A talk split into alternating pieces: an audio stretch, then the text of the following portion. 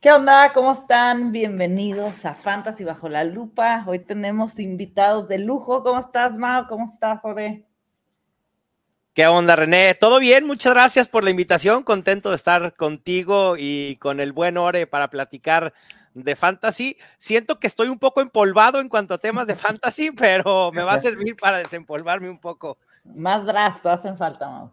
Ah, ahorita qué draft vamos a hacer unos de béisbol pudiera ser interesante, eso sí. Totalmente. Tú, Ore, ¿cómo estás? Yo sé que tú ya estás drafteando por ahí cosas eh, exóticas. sí, una cosa bien exótica con el buen Jorge que me invitó. La neta no tenía ni idea de cómo eran las, las Diva Lake, pero estuvo, mm. estuvo, muy, estuvo muy bueno, sobre todo porque me tocó el pick 2. Entonces ya es, un Marvin Harrison seguro. Entonces ya con eso ya.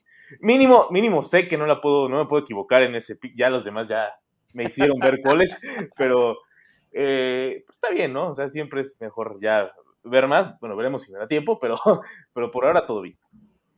Sí, a mí me lo enseñó Yayo, que esperemos se conecten un ratito, el otro día y dije, ¿qué es No, ya esto es demasiado para mí, este, qué padre, pero no, gracias. Yo, tomo las Diva Leagues como si fuera fantasy de béisbol o fantasy de NBA, que ya no me da la vida para participar por más que quiera. Así que, por, de momento no, gracias. Sí, totalmente. Pues hoy vamos a hablar de los running backs. Una, el, capítulo pasado platicábamos de los wide receivers, ¿no? Y nos juntaba ya yo del tema de la edad, de por qué es mejor armarte de receptores. Y la cosa con los, con los corredores es que, pues su edad, se acaba más rápido su carrera. Obviamente para todo hay estas, ahí está Henry, ¿no? Que cada año decimos, no, no la va y tómala, nos cae a todos la boca, ¿no? Pero ya estamos en un punto que hay muchas dudas, que los rankings, quién es mejor, quién es tal, las lesiones suenan más en los, por los impactos de los corredores. Y ahorita vamos a entrar a ver nuestros rankings y después hablar de este tipo de corredores ya más veteranos, un Henry, en qué momento, porque creo que son esos picks que si se van en rondas 3, es muy pronto, pero si se va en rondas 6, casi lo ves con una ganga, ¿no? Entonces, es una diferencia muy grande, o sea, y ahorita vamos a hablar de, ese tema con ciertos corredores, pero vamos a entrar en materia, con, vamos a empezar con los top 5 de Mau, porque en el, creo que hay muchos que estamos de acuerdo en cuanto a que los tenemos en el top 10, pero el 1, ninguno lo tuvimos igual. Entonces, pero va a empezar esta riña. Los que yo tengo en el top 3, me imagino que son nuestros top 1, ¿no? ¿O hay alguno que no? Híjole, Jonathan no está en el top 3 de los cuatro, o sea, de, de Yayo y nosotros tres. Ok, va. Me voy a poner duro con Jonathan Taylor para defenderlo, como debe ser. Exacto. A ver, ahí va el, tu top 5, Mau. Sí. Cuéntanos ahí está, Jonathan Taylor eh, en el número uno, un running back que sabemos lo que puede producir, ¿no? Tuvo un bajón la temporada pasada, eh, plagado de lesiones, ninguna lesión realmente es preocupante a largo plazo. Creo que deberá estar completamente sano en 2023 y sabemos que los Colts eh, debe ser la columna vertebral y el alma de esta ofensiva. es un caballo de batalla y por eso lo he colocado en el, en el puesto número uno tiene 24 años. En el 2, Brice Hall, porque eh, lo puede hacer todo. Me parece que eh, Brice Hall en su momento lo vamos a estar comparando con Saquon Barkley en su prime. Eh, en el 3 tengo a Christian McCaffrey, que pues sí, no es el más joven y a pesar del cambio de ofensiva, vimos que pudo producir y seguirá produciendo como top 5 y creo que vale la pena colocarlo ahí. Otro que no es nada joven, Austin Eckler, ¿no? Quizá la, temporada pasada tuvo un bajón en cuanto a su producción por tierra, pero su producción por aire sigue siendo impresionante y en ligas PPR creo que no hay manera de colocarlo fuera del top 5. Y en el quinto lugar tengo a Kenneth Walker de los Seahawks. Debo ser muy sincero, no me entusiasma mucho Kenneth Walker a futuro, pero eh, por lo que vimos de la ofensiva de Seahawks con Gino Smith eh, el año pasado, creo que vale la pena o, prever por lo menos dos años de producción para Kenneth Walker. Rashad Penny es agente libre y no sabemos qué vaya a pasar con él. Y, salvo Penny, no hay quien realmente le, le pueda hacer eh, sombra a Kenneth Walker como caballo de batalla en este equipo de, Seattle. Sí. Totalmente de acuerdo. Qué, qué fuerte pegaron los novatos, ¿no? Ya desde el día uno, ya los tenemos ahí, un Kenneth Walker y Brice Hall, tienen que estar en cualquier top. Sí, es que es René el talento y además la oportunidad, ¿no? Sabíamos que Brice Hall, por más que tuviera Michael Carter, Brice Hall se iba a adueñar de, del backfield de los Jets. Lo mismo previmos con, con Kenneth Walker ¿no? Y es cuando se junta uno con lo otro y con algunos novatos de esta camada va a pasar exactamente lo mismo. Sí. Totalmente. Ore, tú tienes. Yo, de una vez me volví loco. Yo de, una vez, yo de una vez dije, Villan Robinson 2, dije, no, no, tengo que ver nada, nada nuevo de, de, lo que ya ocurrió. Creo que Villan Robinson ya es va a ser un talento muy grande y probablemente el primer año bueno, es que ya ni siquiera sé si, si se va a tardar. O sea, creo que ya eso ya, eso ya falleció, el se va a tardar en funcionar, creo que eso ya no existe. Brice Hall, me preocupa la lesión, pero aún así, a futuro, por cómo están funcionando los Jets y cómo están creando su equipo, sobre todo el rol que le dieron cuando en las últimas semanas que estuvo sano, creo que por eso yo miré por Brice Hall como el número uno, pues Villan Robinson como el número dos, sin verlo jugar de una vez dije ya, vámonos. Sí, creo que por alguna razón es el 3 indiscutible en, todos lados. Y creo que aparte, CMC, como decían, no es el más joven, pero sigue siendo, es Christian McCaffrey. El talento está es demasiado grande, no tenemos miedo a las lesiones y, ya demostró que en esta ofensiva no necesita tanto para producir, entonces con eso me quedo. Saquon, porque sigue estando en, en gran nivel, lo demostró la temporada pasada, y con, si el problema me preocupa un poco que pueda cambiar de equipo y lo manden a algo donde pueda bajar su, su rol, pero aún así, por ahora, se mantengo en un 4 y en el 5 Jonathan Taylor. Nada más lo dejo ahí por el tema de casi no le dan tanto el balón en el juego aéreo, si no estaría mucho más alto. Pero eh, confiando en los otros cuatro, que sí creo que le van a dar demasiados targets a futuro, por eso los tengo así. Sí. Ore, Ryan Robinson es, es, uno de los corredores que están en la mira que pintan para pick 1 en los rookie draft, los que ya van en segundo año o más de Dynasty. ¿Qué, qué es lo que te hizo poner en el top 2 para todos los que no están inmersos tanto en, en los rookies? ¿Qué, ¿Qué, es lo que nos tiene anonadados de este corredor novato? A ver, amamos a Brice Hall, y lo, lo amábamos desde que era prospecto entonces, les tengo una buena noticia. Villan Robinson está arriba como prospecto que Brice Hall. Brice Hall en esteroides. Ajá, es Brice Hall en esteroides. y aparte con el juego aéreo, por eso es que lo tengo de una vez en el 2, sin haber jugado. digo, eso es, por eso es la extra, el extra sobrereacción de que todavía no ha jugado, pero aún así lo, lo, voy a seguir manteniendo en el 2. Creo que, aparte, rookie, o sea, no, eh, para mí está, está suficientemente bien, sabiendo comúnmente los running backs sabemos que duran, son como pilas duras, el duran un ratito nada más. Sí. Mira, Yayo me acaba de decir que no va a poder conectarse, pero. un abrazo para Yayo. Ni hablar. Sí, sin ni hablar. Pero su top uno es él, es Brian Robinson. Wow. Entonces, sí, él, me debe que dije, ¿crees que estás hypeado? Yayo lo tuve en, Está más. en el uno. Yayo dice, quítate. Bueno, tiene equipos. ahí, perdón, ahí ya hay una ventaja porque ya no se va a poder hypear más a Villarro. Ah, sí, no. ¿Estás de acuerdo? O sea, yo sí dejé espacio en mi ranking para poderlo hypear una vez que sepamos en qué, equipo va a jugar Villan Robinson, porque parece ser que es, bueno, e, Adrian Peterson 2.0 en estos momentos.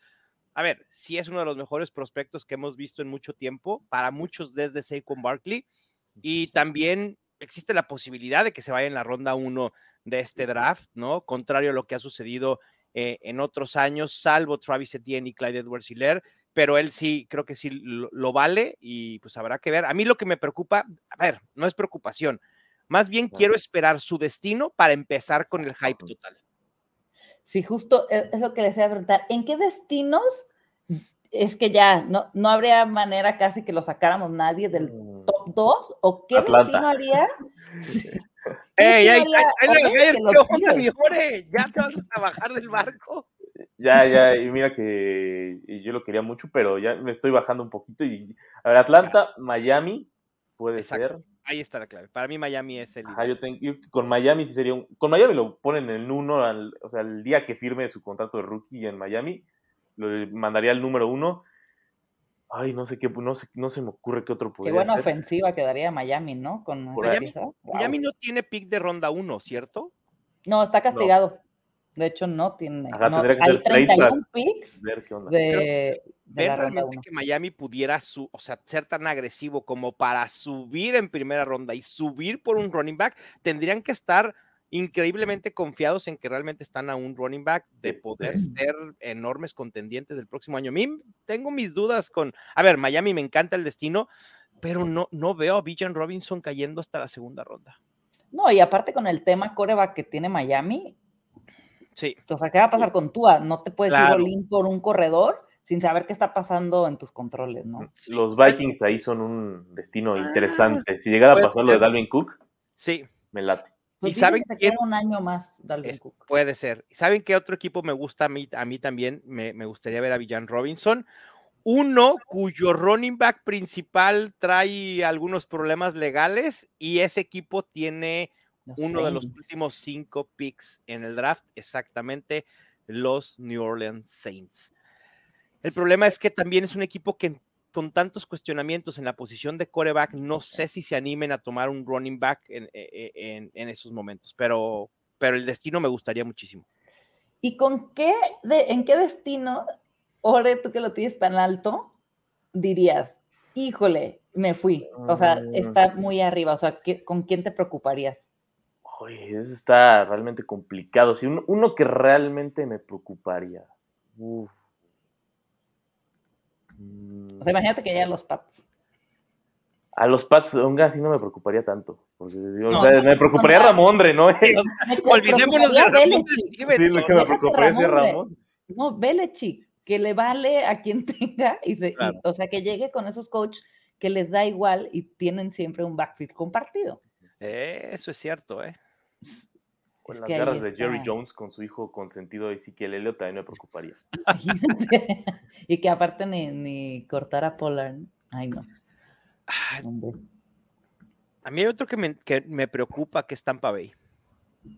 De hecho, Daniel Jeremiah en su último mock draft tiene a Tampa Bay tomando en el 19 a Villan Robinson. Pero es otro equipo, a ver, van a cortar a Leonard Fournette, ¿no? Y sabemos que Villan Robinson sería el número uno clavado. O, olvídense de Rashad White, ¿no? Quizá Rashad White un poquito para cambio de ritmo, alguna situación en terceros downs, pero eh, sería lo mismo que pasó con Michael Carter y Brice Hall, donde eh, el novato eh, es mucho más talentoso y se haría de la titularidad casi de inmediato, pero es un equipo con muchísimas incógnitas. ¿Quién va a ser el quarterback de Tampa Bay? ¿Kyle Trask? Ah, No, no, lo- no creo. Ay, es que hay muchas dudas todavía. Estamos muy con muchos agujeros en todos los equipos, ¿no? sí, de acuerdo. Sí, es que todavía ni siquiera ha pasado la agencia libre. Totalmente. Pues por acá está el buen Rick. Saludos a todos. Saludos, Rick. Mi Rix. Edgar, buenas noches. Que comience el hype de Vaya. sí, totalmente. Y miren, Yayo anda por acá. Discúlpenme, no me dio la salud al momento. Un abrazo, Yayo. Saludos, Yayo, ánimo. Primero lo primero. Es correcto. Pues ahí les va el mío. Yo puse a, a Christian McCaffrey en el 1. Ujú. Yo voy a seguir en este, de verdad, que es increíble porque lo puede hacer todo. O Sí. sea, aparte, en cualquier formato de liga, o sea, él corre, él lanza, él cacha. O sea, nos demostró esta temporada que, no, que su talento va más allá. O sea, llegó a un equipo y en el avión ya estaba estudiando todo lo, el, el play calling. O sea, su, está muy comprometido con seguir jugando, con ser, o sea, marcó la diferencia en Sí. un equipo tan completo, con tantas piezas, porque en Carolina era, ay, sí, McCaffrey, porque es McCaffrey, es McCaffrey. So, no tenían más armas. Y llegar a, a un equipo que sí estaba más armado y hacer lo que hizo, me queda clarísimo para mí. Christian McCaffrey de momento va a ser el uno en todos los formatos que me pongas Sí. como corredor, o- hoy por hoy, ¿no? O sea, es- a mí me impactó lo que hizo. Entonces, de ahí me voy a ir con Brice Hall y Kenneth Walker, por lo que estábamos diciendo los, lo- los, ustedes dos. Estoy totalmente, es increíble lo que estos dos novatos demostraron desde el día uno y sobre todo Kenneth Walker, como dicen, no hay competencia. Eh, Gino Smith, ok, funcionó, pero tampoco sabemos que no. Este Pete Carroll es un, es un coach que le gusta correr, que, lo ha dicho, o sea, no, no es secreto de Estado y va, lo va a seguir utilizando de esa manera. Y Bristol, bueno, a mí yo estoy en, como patriota, está horrible que diga esto, pero en temas fantasy estoy súper in en el barco de los Jets. O sea, solo estoy esperando que den la noticia de un coreback para volvernos locos con todos los Jets. ¿No? de acuerdo. A ver, ¿qué tal? Y Jonathan Taylor está, o sea, podría poner en un mismo tier a Brice Hall, Kenneth Walker, Taylor y Barkley, ¿no? Barkley sano y ya se dice que se va a quedar, se dice, porque todavía no es seguro que se queda en, Giants, lo vimos sano, Barkley es una locomotora y lo vimos, no lo platicamos desde el combine, o sea, nos dejó, son de esos jugadores que desde el día uno marcan, sigue empezando y que no se nos olvide Barkley porque se va, se va tarde, o sea, estamos como que todavía no estamos confiando para mí lo suficiente está bien porque te lo puedes llevar en terceras rondas en un startup de Dynasty y dámelo. Sí, de acuerdo. Digo, la edad no le juega mucho a su favor, 26 años, que no, no está tampoco como la rayita ya de comenzar el declive, pero sí, le puede sacar dos, tres años más. A mí con Barkley, el tema es, si regresa a los Giants, creo que sí, sin duda es top 5, incluso me atrevería a ponerlo por arriba de, Kenneth Walker. No sé si que en el mismo tier de Christian McCaffrey, pero si cambia de equipo, como decía ahora hace un rato, creo que ahí pudiera venir un poco, eh, no sé si las complicaciones, pero sí preocupaciones de un equipo que pretenda o que quiera sacarle provecho teniéndolo fresco y eso limite sus oportunidades, pero habrá que esperar. Sí, eh, eso es lo que me gusta hacer rankings como tanto o con tanto tiempo de saber qué está pasando, porque luego los comparas y dices, híjole, por destinos, por corebacks, por todo, ¿no? Sobre también en receptores, todo esto va a moverse. Después de que pase el draft, que sepamos dónde cae cada este, corredor. Y es más, estamos diciendo algo y ahí viene el combine de los corredores y de los receptores y todo se va a mover. Y, y la camada de running backs, esta generación, es muy, muy buena. Sí, así como la pasada los wow, los receptores. Sí. Ahora va a ser al revés, van, vienen corredores fuertes. Sí, de acuerdo.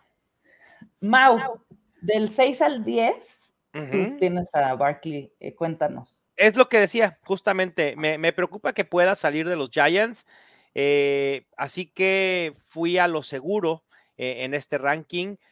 Todavía no asumo que regrese a los Giants, pero tampoco asumo que va a salir, así que eh, por eso lo coloqué en el 5, pero acabo de decir, si regresa a los Giants, lo pudiera poner incluso por arriba de Austin Eckler y, Kenneth Walker en el mismo rango de Christian McCaffrey. En el 7 tengo a Travis Etienne, aunque es probable que sea un candidato a bajar en rankings, me preocupó las, eh, las declaraciones que acaba de hacer Doc Peterson eh, ahora en el Combine, que pues sí, Travis Etienne tiene mucho talento, pero que buscan incluso añadir más running backs al roster.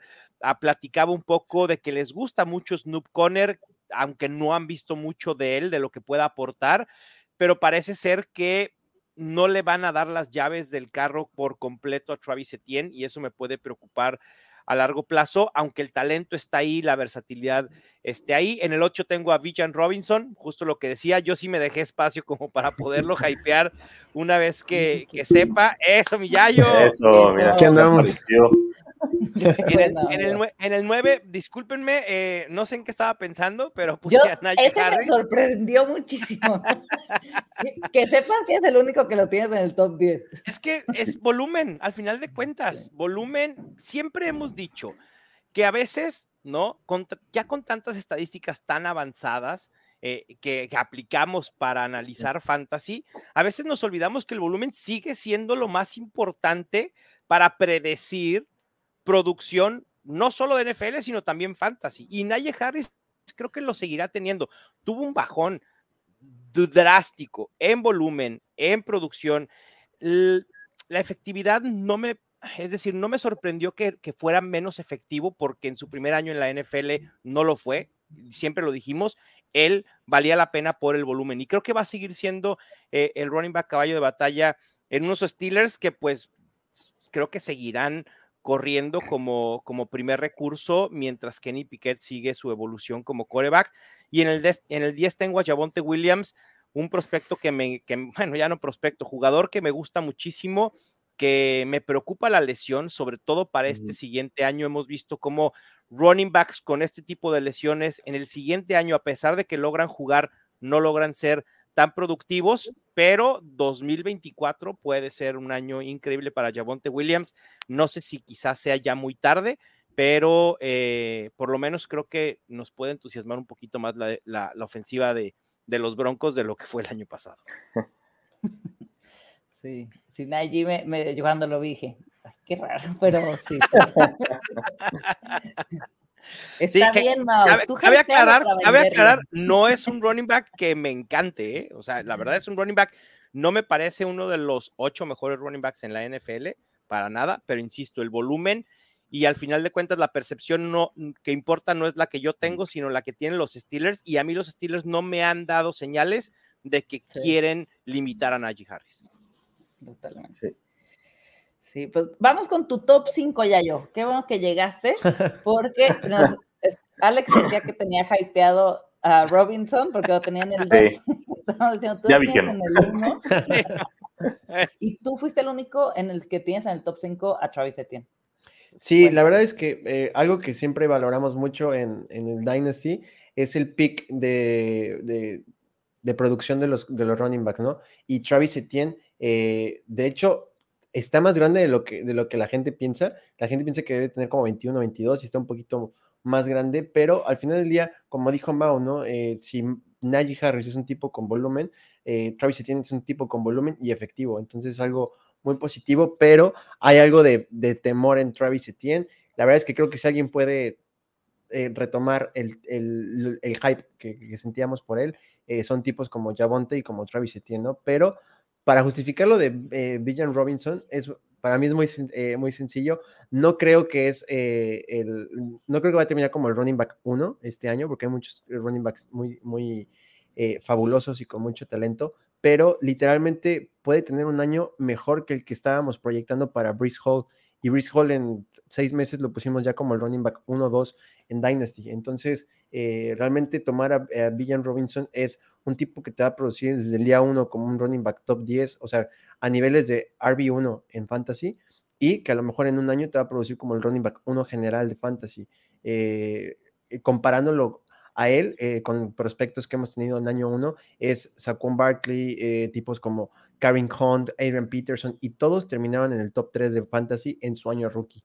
Entonces, tener algo así y más aparte con 21 años y tenerlo por cuatro años en tu equipo es bastante bueno. Y la verdad es que para mí vale mucho el hype de tenerlo en el top 5, top 10. Eh, ahora sí que no tengan miedo, porque realmente a, nadie, de verdad, a nadie le va a sorprender si eh, Villan Robinson queda como el running back 3 en fantasy y el siguiente año lo ponemos en el top 1-2 con Breeze Hall. Y bueno, Breeze, Jonathan Taylor. Jonathan Taylor tuvo una, una temporada pues bastante fea, eh, pero mm. muy llena de lesiones, ¿no? si sus partidos buenos los extrapolamos a, toda una temporada completa, hubiera terminado como el running back 6, bastante bueno, la verdad. Y bueno, su edad es, sigue, siendo muy bueno. Y ya hablaron ustedes de Kenneth Walker y Travis Etienne. Sí. yo creo que McCaffrey fue la regla que para los que decían es que es injury prom. Ahí están. este, no, es, o sea, quitar a Jonathan Taylor del top 5 porque se lesionó es un errorzazo. Sí. si, ese es el proceso para dejarlo fuera del top 5, sí es un error. O sea, puede haber, o, puede haber muchas razones para dejarlo fuera del top 5. O sea, su, pico en efectividad y en producción del año pasado, a pesar de las lesiones, puede ser una buena razón para dejarlo fuera del top 5, pero no las lesiones. Totalmente. Por acá dicen, vayan de Santa María en Baltimore o Chicago por los correbacks, ¿no creen? Ah, en Baltimore más bien por el exceso de corredores ahí. O sea, también está J.K. Dobbins, que digo, no me cae muy bien, pero ahí está J.K. Dobbins, también está Gus Edwards. Y en Chicago sí puede ser, ¿eh? no me desagradaría nada. ¿eh? Chicago no me desanima en lo absoluto. Y con el primer pick de la segunda ronda, sí, no, pudiera ser. Se te deshaces, no, no, no pienses en David Montgomery porque es agente libre. Y Khalil Herbert, por más que eh, dentro de los Bears han hablado muy bien de Khalil Herbert, no se compara, pero, o sea, Villan Robinson, en cuanto ponga un pie en los Bears, si es que se da, se acabó Khalil Herbert. Sí, sí, totalmente. Por acá dicen, vayan Walker, sí, todos estamos de acuerdo. Ya, yo a ti, ¿dónde? Perdón, René, retomando la pregunta que tú hiciste, me, me interesa mucho saber dónde, ya yo, dónde tienes el destino ideal de Villan Robinson, porque ya lo tiene como número uno sin saber el destino a qué equipo pudiera llegar. ¿Cuál sería tu destino ideal, Yayo? Híjole, eh, el destino ideal tendría que ser algo como lo que mencionamos ahorita de Chicago, un equipo que como RB1 tenga a un jugador que pueda ser RB2 en cualquier equipo. Eh, parecido como le pasó a Rich Hall, ¿no? Que los Jets estaban en teoría cubiertos con su comité que tenían con Michael Carter y su, su, eh, carrusel de running backs, pero llega un tipo como Brice Hall y literalmente le costó dos semanas para tomar las riendas del, equipo. Y realmente para mí un, destino que me desanimaría con, con Villan Robinson es algún, alguno que tenga a los top 8 running backs, o sea, eh, un, no sé, a, que llegue a los Chargers, algo así, y aún así, no me desanimaría tanto porque sabríamos que en un año tendríamos todo el potencial de Villan Robinson. Claro. Genial. Es que va a ser una locura. A los Chargers, imagínate. Los Chargers sí, ataca a Dios Eckler, literal. En un año, en un año. En un año, sí, en un añito, más o menos. No, mira, antes de, antes de seleccionar a Villan Robinson, le hablas a algunos equipos que estén interesados en Austin Eckler, haces el trade, vas por Villan Robinson y listo, punto. Ah, Más te lo mandas a Miami, Miami que está buscando, y todos, estamos a gusto. Sí. ¿Eh? ¿Por qué no? La verdad, yo hice eso en Madden el otro día con los Chargers. pensé, por un momento que ahora iba a decir que lo hizo en un simulador de draft, en Pro Football Focus, o algo así, no, en Madden, no. Madden. Denle las llaves del salario de Keller, entonces dije, pues mira, un pick uno el que te den en Madden no lo voy a desaprovechar. Ah, pues denle las llaves de GM a Alex y va a ser, va a maravillas. Es que después de lo que pasó con AJ Brown, este, en el en pleno draft de Perdón Mau, pero toca esa herida. Yo siento que este draft se va, va a ser una locura, hay demasiados, ay, no sé, cosas por hacer o sea, Chicago, como decía ya yo el otro día, esperemos que se, que se esperen al draft, hacer el movimiento, ¿no? En live. sería muy padre, pero, pero, va a pasar antes, ¿no? Lo más probable es que pasen dos semanas. Sí, pero es que sería padrísimo. Pero bueno, Ore, tú, tus, creo que fuiste el único que puso fuera del top 5 a Kenneth Walker. Sí, lo bajé un poquito por, eh, como por ver qué, qué va a hacer Seattle quiero primero ver que, cómo van a modificar su ofensiva y ver qué, qué pasa. ¿no? Me, digo, me gusta lo de Kenny Walker ahorita, pero qué tal si sigue Rashad Penny por ahí, si luego Pete Carroll se vuelve, se vuelve loco, por ahora lo tengo ahí, pero si no, pero dependiendo de lo que pase en los siguientes días, podríamos ver a Kenneth Walker y a Saquon sin ningún problema, dependiendo qué ocurra. Y creo que nada más de los distintos, pues Josh Jacobs, todavía lo, lo tengo ahí, me gustó mucho su temporada y creo que nadie, nadie te va a decir que no le gustó, entonces me, me, tuvo bastante, bastante contento, aunque me preocupa lo que pueda pasar con él, porque si queda con los Raiders no tengo ningún problema, pero si se va a algún otro lado, ahí sí puede venir un tema por los, porque taparía varios, taparía algún hueco de esto, porque hay, que, hay pocos que pueden realmente pagar a, Josh Jacobs como tal, entonces ese es, ese es mi tema, donde podría llegar sería un equipo donde ya hay alguien ahí o que le pueda hacer mosca, entonces mejor por ahora y cautela. A Yabonte comúnmente lo tendría mucho más arriba, pero pues, o sea, no está sano y quién sabe cómo vaya a regresar. Esa decisión que tuvo sí estuvo durísima, o sea, no fue cualquier cosa, sí es, es de demasiado cuidado lo de Yabonte Williams y no espero que tenga un buen año eh, el próximo, pero aún así no, por el talento que tiene y por... Ese es Yabonte Williams, no lo, voy a dejar más abajo, entonces lo voy a dejar ahí. Y Jamir Gibbs, eh, pensando en un camarita, eso yo, yo estoy pensando que pueda ser usado como, como cámara. Entonces me... Entonces si ya tienes a cámara, traspasarlo por Jamie Gibbs. es como ir de un lado al otro. Entonces, pues, rejuvenecer a tu personaje. Es rejuvenecer, sí. Es más, si lo agarran los Saints, me daría una risa. Está bueno. Ya yo también creo que metió a Jamie Gibbs, ¿verdad? Sí, los, los niños y los hombres de bien celebramos este movimiento. Ole, yo creí cuando no me lo mandaste que ibas a tener a Yabonte súper arriba, porque todos, creo que todos lo tenemos en el top, pero dije, si Ore se bajó ya de ese barco, ya, me preocupa. Sí, es que, es que estuvo demasiado fuerte la lesión. Entonces, no, no tengo ni cómo, ni cómo argumentar al güey. Sí, será poco probable que Yabonte Williams pueda jugar primeras 3, 4 semanas. Sí, sí. sí. Rix pregunta por acá, ¿qué opinan de que el destino de, de Bayern sean los Bills? Adiós a mis Adiós, James Cook. Sí. No, olvídate de James Cook, olvídate de Devin Singletary, olvídate de quien quieras. Sería muy buen destino. Creo que quizás no sería el ideal por mm, estar ligado a Josh Jacobs, digo a Josh Jacobs, a Josh Allen, ¿no? Y las oportunidades en línea de gol ahí pudieran bajar para Villan, pero por ofensiva y producción sería muy buen destino. Quizá no el ideal, insisto. Sí, totalmente. Ay, no. Qué, qué, movimientos. Yo puse en el 6 a Austin Eckler, creo que año con año es de estos que, y ya no lo va a romper, y ya va en declive, ya, y es el arma de los, los Chargers, lo pongo en 6, para mí merece totalmente estar en el top 10 por lo que hace, de verdad es...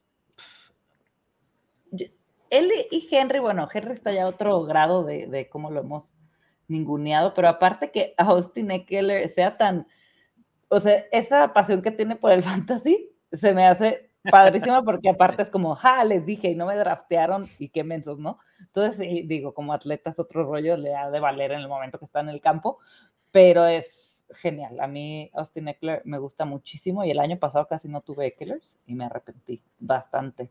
Brian Robinson, yo sí lo tengo en el 7, no porque dude de su talento ni nada, pero sí me gustaría ver todavía aún más de él, a dónde llega y todo para subirlo. Yo estoy como Mau, lo tengo ahí y sé que voy a terminar con él en el top 3, ¿no? Sí.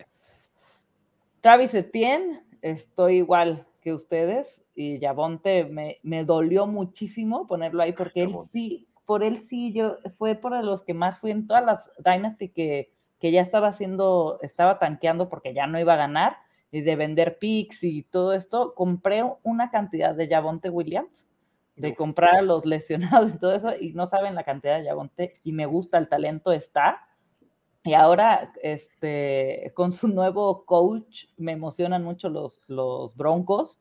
Este, y espero que regrese y regrese con todo y decir, lo teníamos muy bajo, ¿no? ojalá, Sí. Y de Andrew Swift, yo sí lo puse en el 10. Híjole, estaba también, estaba como ya, yo creo que ya yo tenía entre Josh, me mandó Josh Jacobs y de Andrew Swift, te dejé a Josh Jacobs porque te dije, te va a contar uno. Este, yo puse al otro, creo que, que por su lesión no, no vimos, pues, no tuvo esos números que esperábamos, pero es que a mí los Lions estoy igual que con los Jets, ¿no?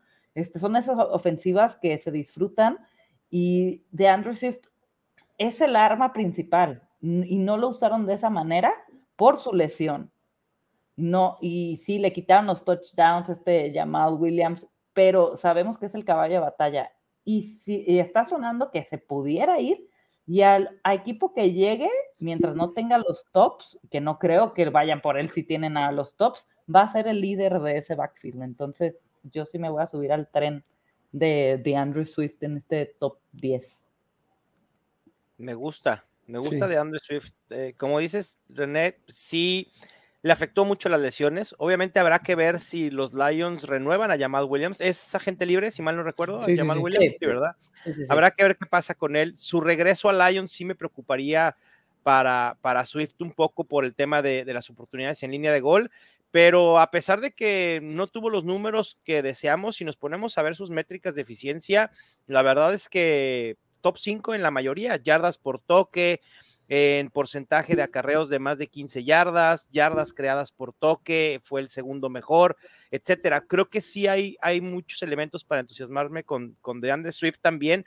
Yo no lo tengo en mi top 10 justo porque estoy asumiendo que regresaría Jamal Williams y le, le quitaría las oportunidades otra vez en línea de gol. A ver qué pasa con estos Lions, poderosísimos Lions. Ya, ya yo, este es tu, tu, tus otros cinco. ¿Qué bajo tienes a McCaffrey? Yo sí te voy a pelear. Qué falta de respeto. A mí me duele poner a él y a Saquon abajo. Realmente el redraft es otra cosa muy diferente, ¿no? Pero eh, CMC está entrando al pico de que es su último año de, de, productividad de RB1. Eh, y entonces, realmente apostar en contra de, las, de lo que nos dicen las estadísticas, de que además no es cualquier running back. Él y Saquon son running backs que tienen muchos toques por juego. Eh, los dos han tenido lesiones graves en, en sus carreras y realmente el llegar al pick de 26, 27 años estar a punto, realmente creo que es, un mejor negocio venderlos ahorita que hay hype y recibir una primera ronda y tener un, buen receptor, un buen corredor de esta, de esta camada, a quedártelos un año y quedarte con el problema que muchos tuvieron con Derrick Henry, Melvin Gordon, en el que te seguían produciendo, pero ya no podías venderlos por primeras rondas en tu rookie draft y terminaste o jubilándolos contigo o eh, vendiéndolos por terceras o, o se van a jubilar contigo. Y realmente el Dynasty para los que pues, son nuevos y todo eso, el chiste del Dynasty es vender a los jugadores en, su mejor momento, en su mejor pick, y comprar jugadores que pueden tener ese momento, pero que no tienen ese valor. Porque si fuera redraft, ellos estarían en mi top 3, 4, o sea, sin ningún problema. Y es mi único problema con ellos, ¿no? O sea, algo que es completamente fuera de ellos, la edad, eh, ya están viejitos mis, mis, caballos.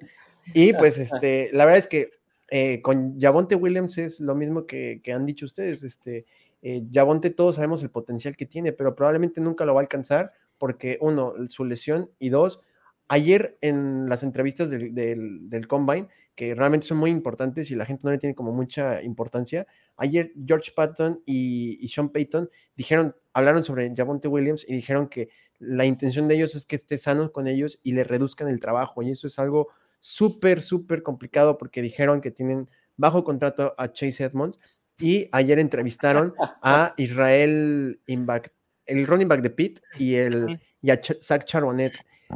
Esa entrevista de Zach Charbonnet es súper complicada. Exactamente, porque es muy diferente que, que, tú entrevistes a un tipo como Kenny McIntosh, alguien que pueda hacer pass pro en, tercer down, a alguien que sea un running back de tres downs. Eso es súper diferente, ¿no? Sobre todo, ya yo, perdón, sobre todo asumiendo que, que para ir por Zach Charbonnet vas a tener que emplear un pick de segunda o tercera ronda. Sí, exactamente. O sea, no va a caer. Y además también, tomando en cuenta, para quienes no sepan, los equipos tienen un número limitado de jugadores a entrevistar durante el Scouting Combine. Y que hayan utilizado un slot de esas entrevistas para un running back, dice mucho. Sí, dos running backs. Entonces, eso, pues eh, sí, exactamente. Hay cosas como, por ejemplo, la de hoy que le estaba diciendo René, los Pats entrevistaron a Anthony Richardson. y dices, no sé si es por estrategia para que la gente, se, o sea, otros GMs se adelanten, no sabes, pero ocupar dos entrevistas en running backs, eso es diferente, ¿no? Entonces, eh, probablemente Yabonte le pase lo que le pasó, bueno, le está pasando a DeAndre Swift, que todos sabemos que él, con tres downs y todo el caballo de batalla, puede ser un running back top 5 pero hay, hay running backs que simplemente su sistema no se los permite y, para mí son tipos como Javonte y DeAndre Swift. Y me pone muy, muy triste porque tengo muchos Javontes y Swift. Este, Jamie Gibbs, estoy muy adentro de él. Este, estoy muy, muy, muy. probablemente lo pueda mantener en el 8 o bajarlo al 10 eh, con su landing spot. De él sí me importa su landing spot, no como con eh, Villan Robinson, pero, o sea, si, si llega un equipo como Miami, eh, Jamir Gibbs es para mí un top 8 cantadísimo. Fácil, versátil, dinámico. Uno de los, quizá después de Villan Robinson, el más completo, ¿eh? mucho más. Sí. Probablemente al, rango de, de, Zach Charbonnet, pero yo también prefiero a Gibbs que, a Charbonnet. Sí, Todos queremos que llegue alguien a Miami. Sí, pues Miami es el, único años. Ajá, necesario. ¿Qué otro? Sí. y de Josh Jacobs lo dijo bien Ore, o sea, estoy esperando que que nos confirmen que se queden Raiders o que se vaya un equipo sin competencia. Y digo, al, final del día, probablemente, sí, Miami, probablemente. Este, Todos los Miami. Este ranking cambia mucho porque todavía falta la, agencia libre y, cambia mucho, depende de los contratos. Sí, sí, sí. Sí, totalmente. Ay, qué, qué, locura. Es que el que llegue en Miami, estábamos de acuerdo que automáticamente si no lo teníamos en este top, va a estar en el top. O sea, ese corredor automáticamente se va para arriba. Pues, Salvo que regrese Chase Edmonds. Eso, ¿cómo nos emocionamos con Chase Edmonds? Exacto. Oigan, eh, ahorita antes, cuando estábamos empezando, le estaba platicando de estos corredores que en un redraft cambia muchísimo. Es como los novatos, ¿no? En un redraft te vas con mucho más cuidado con ellos. Y al revés en Dynasty. Ahorita que estamos enfocados en Dynasty, este tipo de, corredores como son un, Henry, que sabemos que pues, es una locomotora, un Nick Chop, que pues dejó mucho que desear esta temporada a las, a las anteriores. ¿En, ¿En, qué rondas hasta está cayendo mucho en Dynasty Joe Mixon? a Joe Mixon me lo van a aplicar. Sí, entonces un Henry que sabemos que se va a quedar en Titans, que sabemos el rol que tienen Titans. ¿En qué ustedes en, qué ronda verían correcto? ¿Se sentirían tranquilos llevándoselo? Porque yo lo vi en un draft la semana pasada que se fue en ronda 3, principios, y en otra se, fue en 6.12. En, en, la misma semana, dos semanas que no han habido cambios todavía, este, eso es mucha la, la diferencia sí, es mucha. Eh, yo creo que depende, uno, tu, tu, estrategia. Si te fuiste con dos running backs top 12, top 15, no necesitas agarrar running back hasta eh, tu rookie draft o, running backs como Khalil Herbert que pueden tener un rol importante. Eh, running backs dos que tengan un, un, rol, ¿no? O sea, no, no este, handcuffs. Pero si no has, no has tomado running back y te fuiste cuatro running backs, cuatro receptores top 15, dos, dos corebacks o algo así, tipos como Aaron Jones, como este Henry, toman muchísimo valor porque los están dejando caer a décima ronda. y sí, entonces es tomarlos, producen semana 1 o 2 y los vendes. Sí. Fue justo lo que hice en la liga de Jorge, agarré a Henry en el 8, en la 8 y luego Aaron Jones en la 10. Sí. Hagan algo bonito y se van. Sí, ese tipo de, de corredores, como decía Yayo, depende mucho cuál sea tu construcción o tu estrategia al construir tu roster. También, a ver, estamos hablando de un Dynasty Startup, ¿no? sí, totalmente.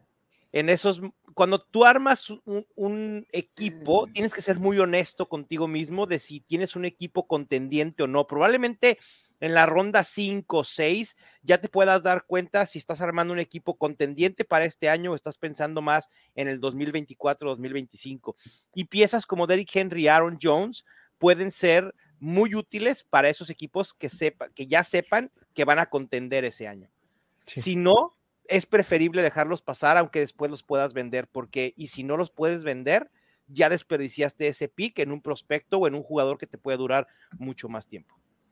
Sí, estoy de acuerdo. Además, eh, si van a hacer eso, agarren eh, jugadores que no estén en su último, o sea, en su año de contrato o que estén agentes libres, porque, por ejemplo, a mí me gusta mucho lo que ofrece el piso seguro de David Montgomery, ¿no? Pero no, no sirve nada draftearlo en Dynasty porque puede llegar a unos Patriots, a unos Ravens y pierde todo su valor que tenía en Chicago y ya no lo pudiste vender porque no nadie te lo va a comprar. Exacto. Qué difícil el tema de los corredores en, en Dynasty, sobre todo así. Es, no, es imposible no hablar de Tony Pollard cuando se trata de corredores, ¿no? En estas instancias, sobre todo, que hay tanta duda alrededor de él, de si le van a poner el tag de franquicia, si lo van a liberar, que es lo que los que jugamos fantasy anhelamos, este, porque sí, con este hombre que lo ama, no, no se va a ir. No creo que lo dejen ir. Mm, yo, ya no estoy tan seguro de eso, ¿eh? Yo sí me sorprendería yo ya no estoy tan seguro de que los Cowboys vayan a retener a Zeke Elliott. Eso sí me emocionaría mucho. a ver, eh, porque eso sería asumir que Tony Pollard se queda, ¿no? Y, sería eh, el corredor número uno. Pero a ver, también el tema de la lesión de Tony Pollard creo que es un tema importante que lo va a limitar en gran parte del 2023. Y, y eso creo que tenemos que añadirlo a su valor en Dynasty, tenemos que añadirlo a su valor en Redraft y por más que nos entusiasme Tony Pollard, que fue sensación fantasy en cuanto a efectividad se refiere, producción y, demás, ¿no? Explosividad y todo lo que vivimos de Tony Pollard, tenemos que aguantar un poco el hype con él porque si la lesión también pues no fue nada fácil o no será nada fácil la recuperación y llegó en la parte final de la temporada que es lo que más preocupa. Totalmente. ¿Qué, qué ¿qué corredor pondrían ustedes en, la mira para estos startups que te puede dar ese boost, pero te va a durar unos tres años? O sea, ya como rondas medias, bajas.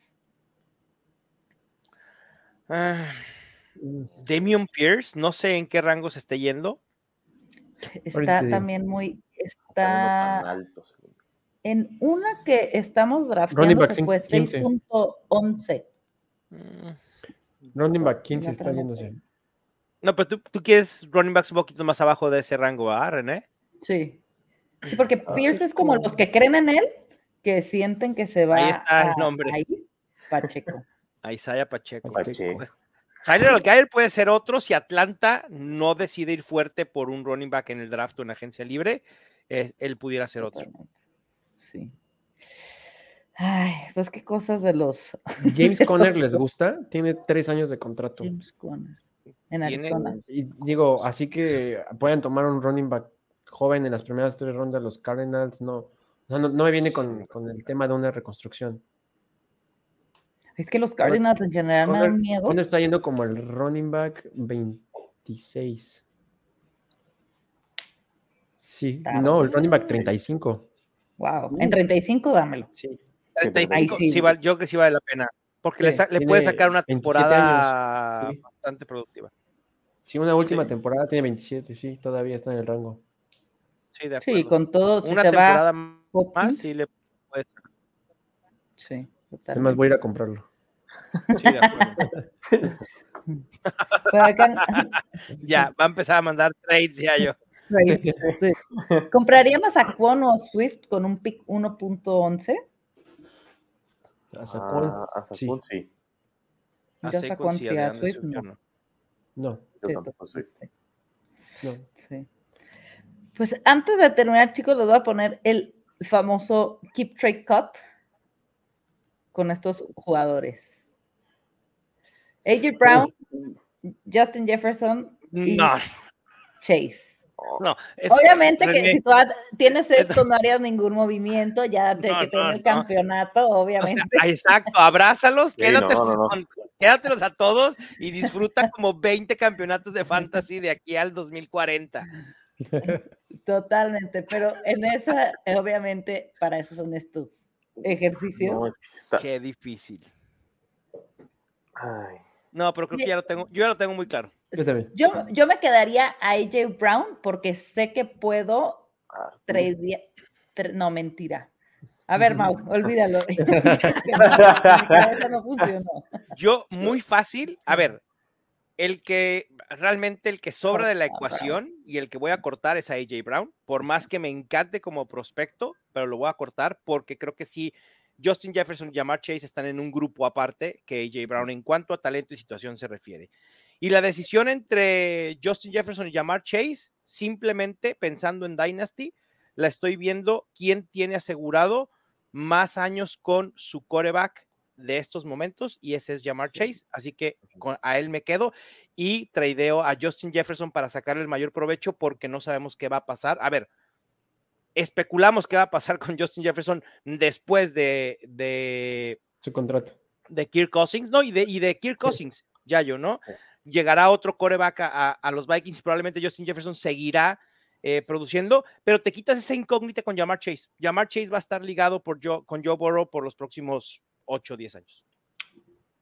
Sí, sí, a mí Chase me encanta Jefferson y creo que están en el mismo tier, pero cada vez me convence más Chase por este tema, porque no lo van a, no se van a separar Burrow y Chase. No, sería muy raro que se separen. Totalmente. ¿Ustedes piensan diferente de, lo que dijo? No, yo igual me quedaré y también añadiría lo de Jefferson aprovechando que ahorita está en su máximo valor. o sea, siendo el wide receiver 1, no hay manera de que no hay manera de que cueste más caro Justin Jefferson ahorita. Pues justamente por eso yo que nada sería mi, mi razón para tradearlo de una vez. Y porque no hay diferencia realmente entre Jefferson y Chase, Sí. más, que, y más que Joe Burrow. Y pues la diferencia es a favor de Chase. Totalmente. Yo estoy muy de acuerdo. Este, probablemente NFL sería keep eh, Justin Jefferson y trade Jamar Chase, pero para mí, o sea, para mí Justin Jefferson ahorita es mi wide receiver uno, pero como dice Ma, o sea, la diferencia entre Chase y Justin Jefferson ahorita es nula y tiene un futuro más prometedor la situación de Chase, ¿no? No, no Jefferson y Chase, sino la situación de Chase. Y ahorita acabo de, de ver y para comprar a Chase con puros picks son dos primeras y una tercera. Para comprar a Jefferson es tres primeras y una segunda. No. Entonces, Wow. o sea, probablemente con eso te compras un Marvin Harrison en, la siguiente, en el siguiente draft y listo. Re- re- reemplazaste a Chase en dos años, perdón, a Jefferson en dos años. En dos años y además le sacaste otros dos Sí, picks otros dos, futuros. Sí, Sí. Es mucho Sí. valor. Sí, muchísimo. Totalmente. Lo siento, J. Brown, te queremos. Mu- Muchísimo, más de lo que tú imaginas, pero ni modo. Totalmente. Henry Najee Eckler. Ah, este está fácil. Sí, trae todos, ¿no?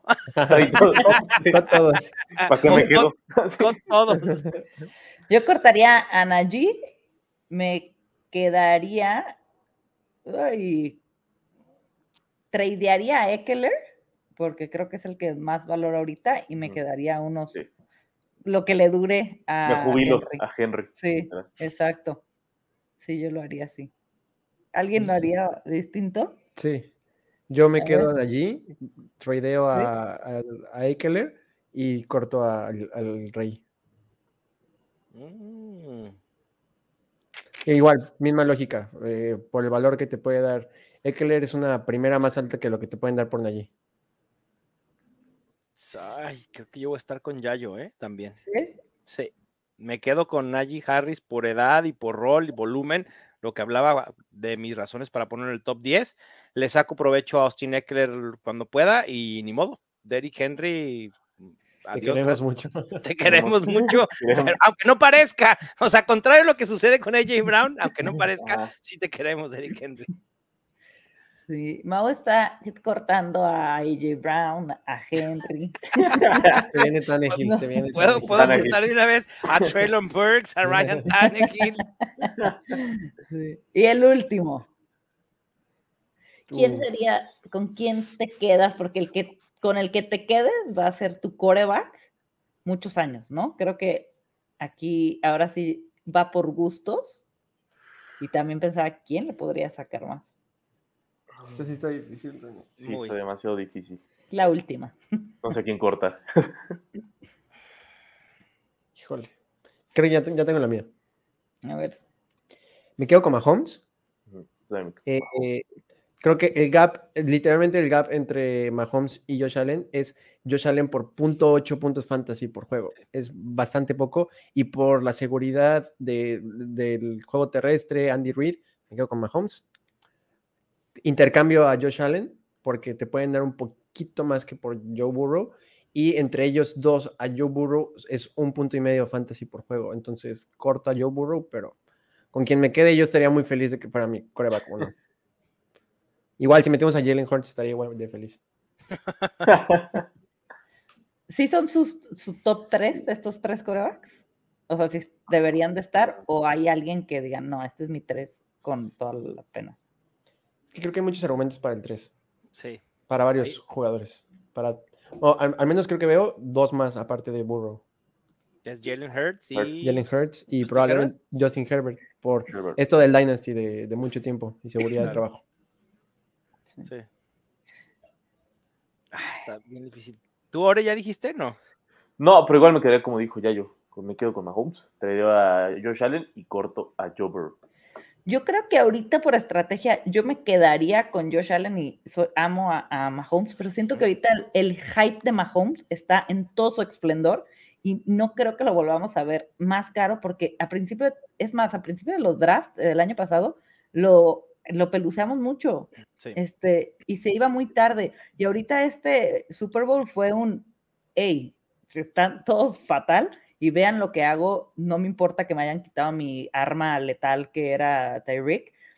y, y, aquí estoy y lo que estoy haciendo y ya la, empiezan las, las, comparaciones con Brady en carrera y todo. Entonces yo siento que ahorita, con toda mi el dolor de mi alma, yo tradearía Mahomes, me quedaría con Josh Allen porque corre y por los puntos que me pudiera eh, sumar y cortaría por...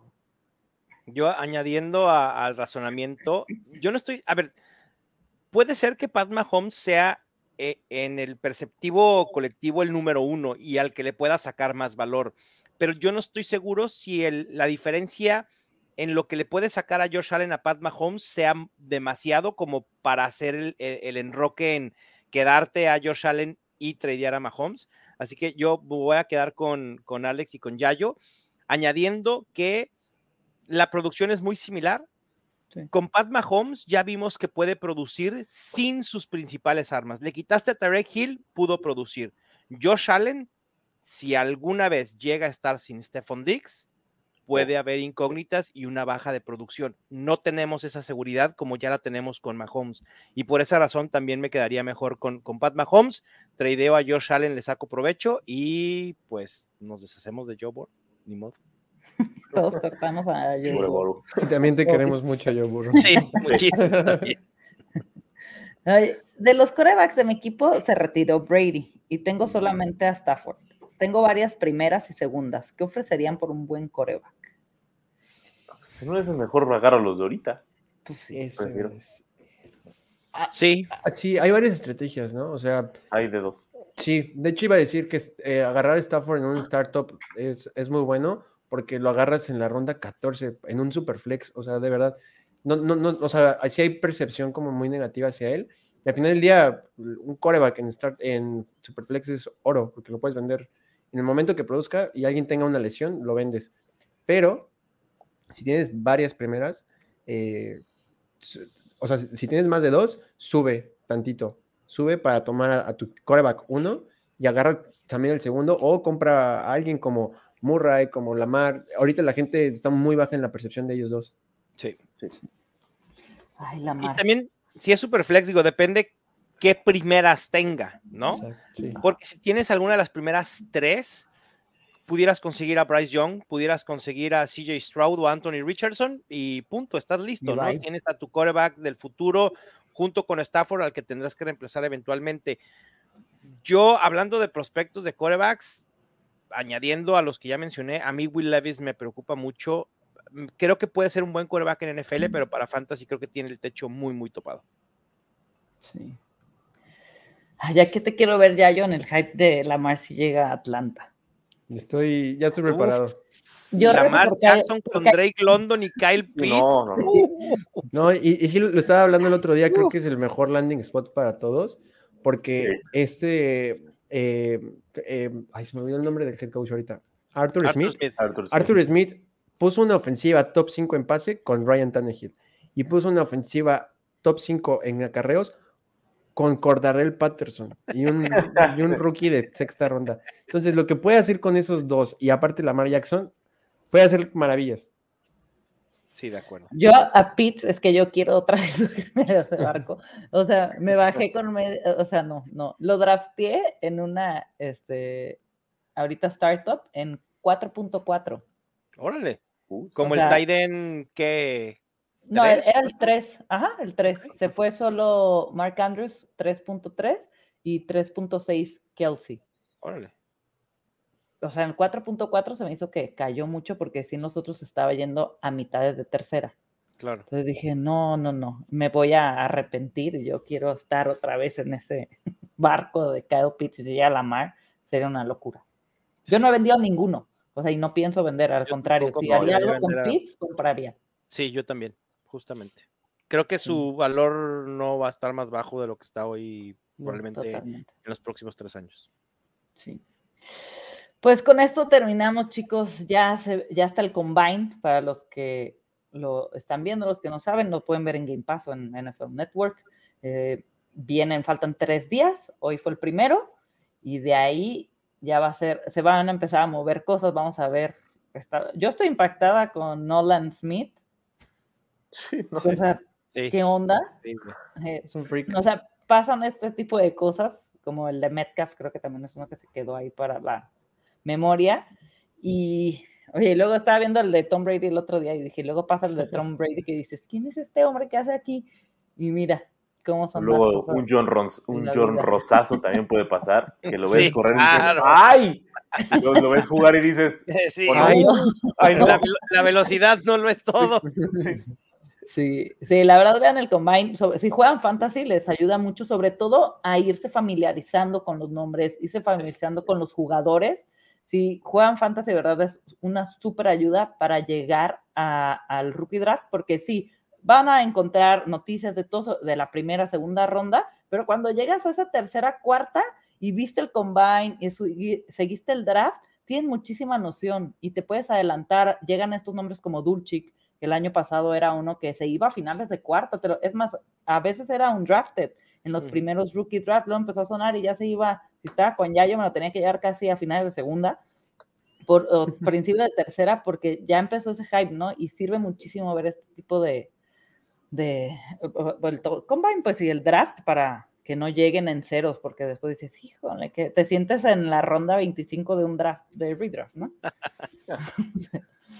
Pero bueno, este, Mau, Ore, cuéntenos para despedirse, ¿qué, qué van a hacer esta off-season? Todos estamos esperando contenido que ya vi que están arrancando. ¿Dónde los podemos este, encontrar y cuál, cuál va a ser la dinámica?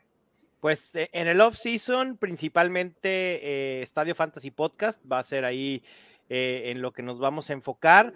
Eh, ya estoy haciendo algunos episodios hablando de los principales cinco prospectos para tratar, como tú dices, de empezar a familiarizarnos con los nombres y con, sus fortalezas, las debilidades, y luego una vez que pase el combine, ya iré más a profundidad con, más prospectos, viene agencia libre, habrá mucho contenido, también en FL Fantasy en español, eh, probablemente haya algunos eh, episodios de Los Fantásticos, también eh, empezaremos a retomar el contenido en Twitter con gráficos, hilos y demás, pero ya les estaremos eh, dando noticias al respecto.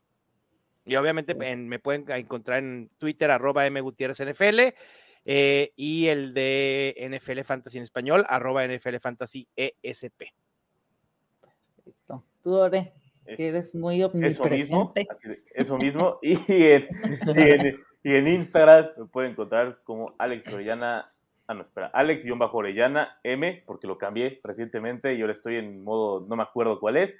Y en Twitter por arroba me dicen Ore, e igual en TikTok por lo mismo de Alex-Orellana M. Esos TikToks cada vez me están gustando más. Ah, Está ya muy sé. divertido. Creo que, creo que este off-season voy a explorar un poco más TikTok. Sí, yo la verdad llevaba, bien, Era Claro. inevitable, Mau. yo llevaba rato. Ya no sé. Pero a ver, no me van a ver bailando, ¿eh? Algo más serio, No, obviamente. totalmente. Eh, No, Eso dice Mau, eso dice Eso Mau todos. Y al rato vamos a Al rato todos vamos a estar ahí. Sí. No, y es que el algoritmo de TikTok está Sí. increíble. Entonces, ya, mira, con unos dos días que estés con contenido deportivo, ya vas Sí. a limpiar los bailes.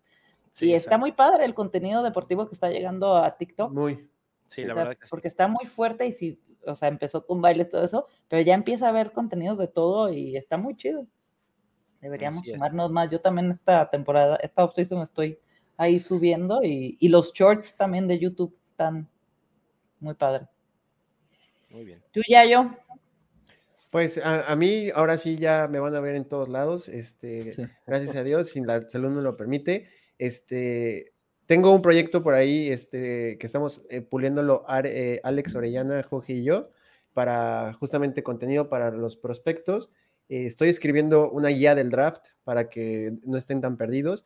Eh, va a salir publicada y va a estar gratis para todos. Eh, Wow. Aparte de eso, voy a hacer eh, la revisión de film y de las ofensivas de los coreback receptores para que puedan eh, saber qué ver en, un- highlight, en una en, película. Y ya saben, lo de todos los años, las notas de, draft, eh, fortalezas, eh, background, donde pueden este, entrar mejor. Y de todos modos, en mi Twitter todos los días estoy subiendo hilos y aparte estadísticas avanzadas sobre los prospectos.